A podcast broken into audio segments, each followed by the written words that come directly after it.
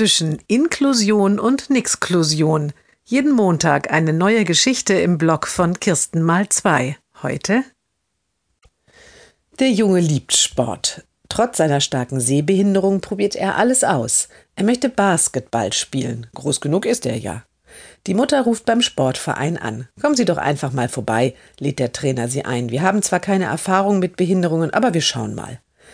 Beim ersten Termin hatte der Trainer einen Spieler aus der Jugendmannschaft zur Unterstützung gebeten. Doch schon beim zweiten Mal macht er alles alleine. Er sagt zur Mannschaft, schaut, ich habe noch knallrote Leibchen gefunden, die zieht ihr bei den Wurfübungen über eure T-Shirts, dann kann der Junge euch besser erkennen.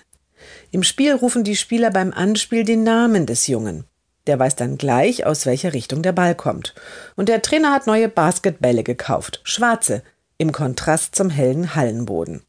Beim Grillfest spricht er mit den Eltern. Ich glaube, Ihr Sohn fühlt sich sehr wohl bei uns. Ich will ihn unbedingt zum Freundschaftsturnier nächste Woche mitnehmen. Ich habe schon mit den Trainern der anderen Vereine gesprochen und ihnen erklärt, was sie beachten müssen, damit alles gut klappt. Die Eltern sind einverstanden und sehr glücklich. Nun habe ich aber doch noch eine Frage, fährt der Trainer fort. Ich lese immer wieder von gesellschaftlicher Inklusion in der Zeitung. Was ist das eigentlich genau? Ich sollte das vielleicht wissen, wenn Ihr Sohn jetzt fest in meiner Mannschaft ist, sagt er lachend. Nun lacht auch die Mutter.